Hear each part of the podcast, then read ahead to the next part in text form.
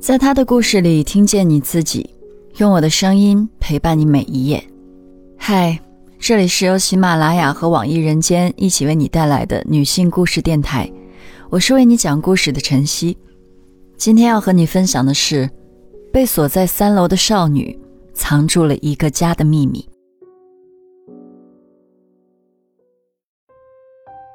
一九九六年。江飞和哥哥江成被父母从农村带到了城市，母亲杨菊本想留在村里，但跟丈夫江志明结婚后，特别是两个孩子出生后，为了更好的生活，夫妻俩只好扛着行李外出打工。那几年，江志明夫妻俩做过不少工，过得很不如意。有一年回家过年后，两人决定带着儿女去百余公里外的城市扎根。年幼的江飞刚到城里，看什么都很新奇。可等新鲜劲儿过了，这座城市留给江飞的记忆全被几次灰头土脸的搬家覆盖了。江志明和杨菊都没什么文化，干的最久的是卖鸡蛋。江飞记得那时候，父亲把一箱箱鸡蛋码家里，天不亮就跟母亲背上背篓赶去市场抢摊位。四五年后，江志明在火车站附近租下店面做零售生意，他们的住处也有了着落。江志明的妹妹早年嫁入这座城市，在城郊有一栋自建房。后来他和大哥商量，让他出钱把自家的房子往上加盖一层，然后一家四口就搬过来住。那栋红砖砌起来的自建房离市中心很远。所以父母在店里支了个钢丝床，常年睡在那儿。大哥江城在外面混着不着家，这条回家的路，江飞独自走了十年，需要横穿和直行十一条铁轨，过的全是货车。路过时总会碰上有几条铁轨上横着几十节罐车，绕过它太费时，所以江飞选择从火车下面钻过去。钻火车时，他总是将书包背在胸前，一只腿先跨进车沟底下，蹲下身子，一点点挪过去。数不清有多少次，江飞刚钻到一半，车厢就咯吱咯吱响了起来。这是火车要发车了。听到这个声音，他马上爬出去，人还没站起来，火车就开走了。这些事，江飞从来没有跟父母提过。他觉得生存就是这样，父母有他们的战场，他有他的。二零零零年后，那座火车站客流量激增，江志明的生意开始好起来。生意一忙，夫妻俩就更顾不上孩子了。兄妹俩平时上学还好，但周末有两天的空白时间，难保不出什么意外。夫妻俩思来想去，做出了一个决定。周末把兄妹俩反锁在家里，中午让他们随便弄点吃的，晚上杨菊送饭菜过去。他们这个决定本意是想关注处在叛逆期的儿子，不让他出去鬼混。被反锁在家里无事可做，江城、江飞多数时间是蹲在客厅打乒乓球、看电视节目。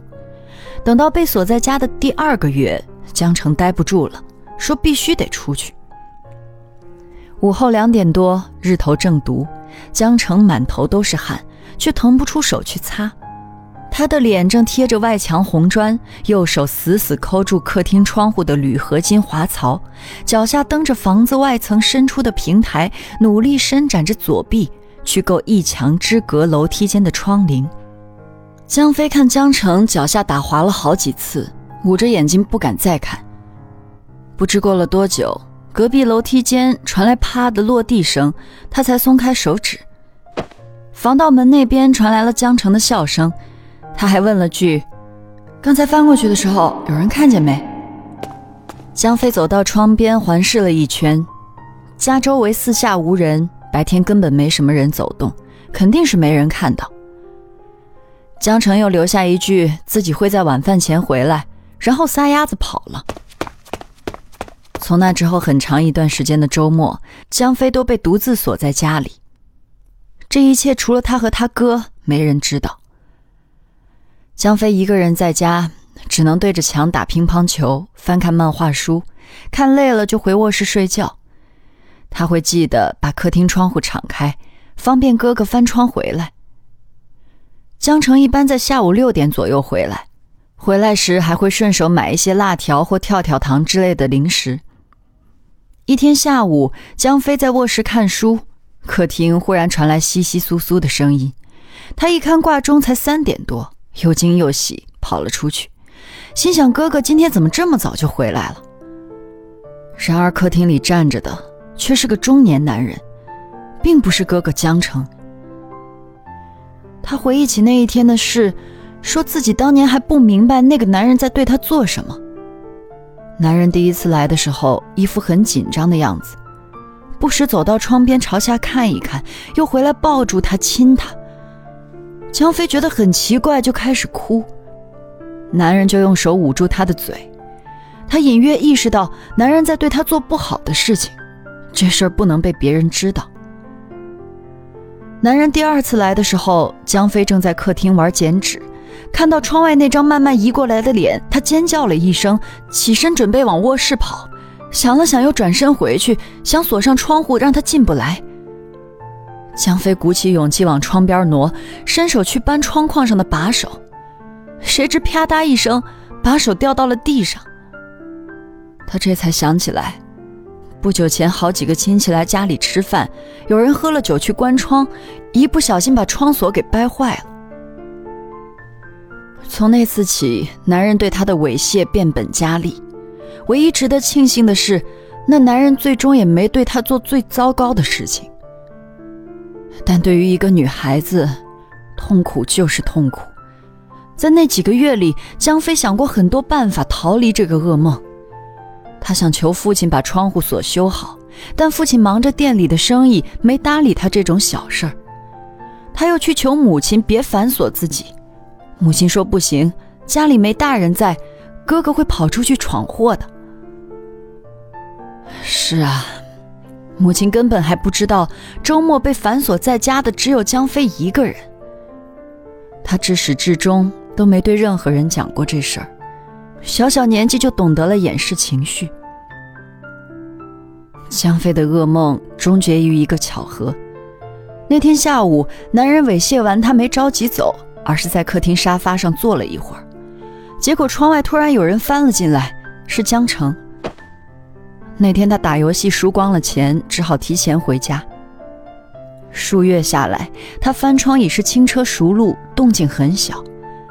落地的时候，男人被吓了一跳，转身看见江城，僵在原地不敢动了。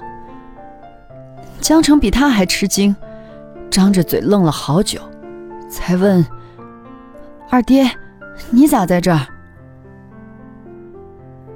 晚上八点。江志明和杨菊刚回家，迎接他们的却是个坏消息。江城告诉他们，二爹下午翻窗进家里了。夫妻俩懵了，过了好久才缓过神儿，赶紧往主卧走。这些年两人辛苦攒下的一丁点积蓄和值钱的东西，都放在那间屋子里了。江城口中的二叔叫江志雄，是江志明的亲弟弟。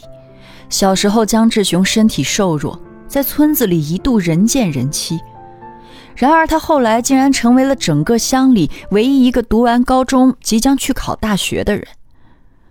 村里人开始对江志雄寄予厚望，哥哥江志明更是如此。从十几岁打工挣钱，一直到结婚后，江志明几乎把所有攒下的钱都拿去资助弟弟了。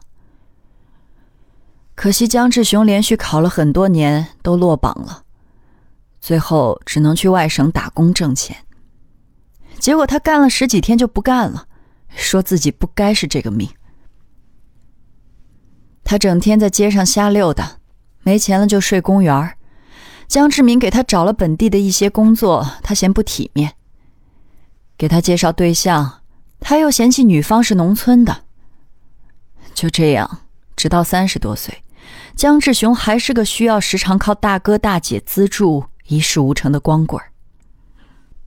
整整两个小时，杨菊把家里值点钱的东西都翻了出来，铺在地上。仔细核对后，发现东西都在，什么都没丢。过了好久，杨菊小声嘀咕着：“那他翻进来干啥呀？”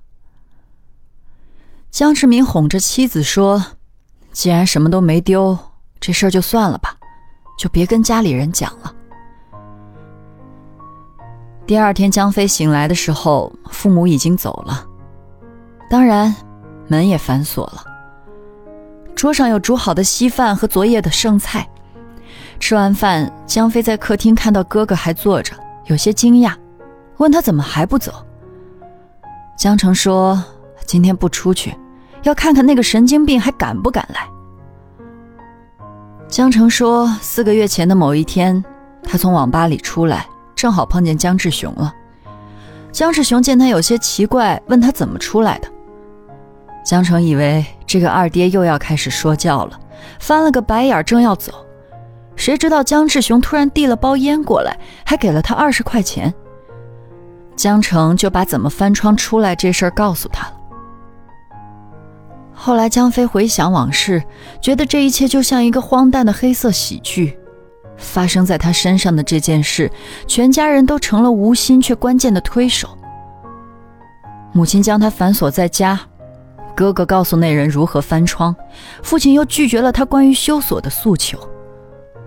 环环相扣，将他囚入绝境。尽管没丢任何财物，杨局还是认为江志雄是想偷什么东西没偷着，于是第二天中午找来锁匠修好了客厅的窗锁。江飞这时才忽然想起来，那天亲戚们聚餐时因喝酒不小心掰坏窗锁的人，其实就是江志雄。那天晚上。江飞终于睡了个好觉。二零零七年七月二十三日，江志雄结婚了。婚后半年，女人给江志雄生下了一对龙凤胎。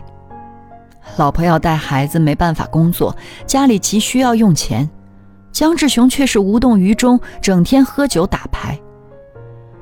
有人劝他找个工作养家，他说宁愿自己去要饭，都不去给别人打工。这话说完，他看了看老丈人，这是要钱的意思了。他老婆是独生女，父母都在工地上干活，家里虽然穷，但老两口对这个女儿是用尽所有心血的。婚后一年，两个老人辞掉工地上的活，去了更远、更挣钱的沿海城市打工。走的时候，他们两眼泪汪汪的，说在这儿活了大半辈子了。没想到老了老了，却要为养女儿和女婿背井离乡。江飞也长大了，对所有的人和事有了更清晰的认知，而这种认知不仅是对周遭事物的，也是对自己的。他开始明白几年前这个被他称作二爹的人对他做的一切。江飞也说不清。是当年被猥亵更痛苦，还是性意识觉醒后对此事的羞耻感更糟糕？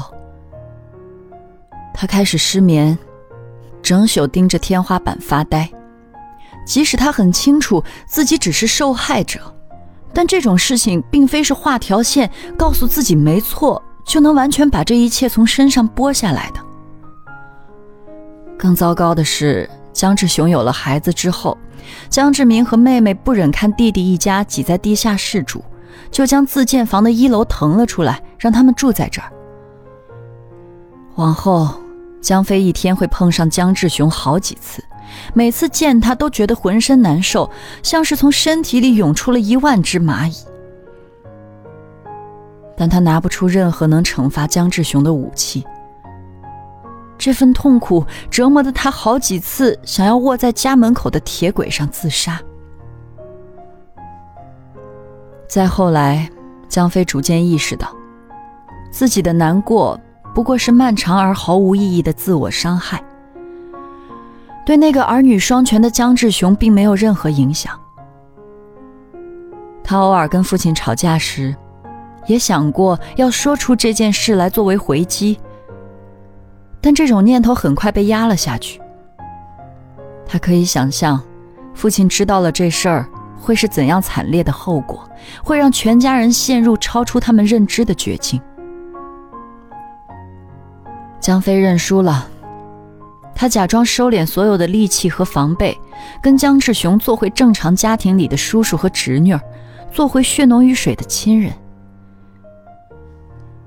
考大学时，江飞选择了法律专业。或许他已经无法拯救自己，但至少可以帮助更多的人。只是这背后的原因，大概永远无法被人知晓了。今天的故事就分享到这儿，感谢你的收听，欢迎在音频下方留下你的感受和故事，与千万姐妹共同成长，幸福相随。我是晨曦，下期见。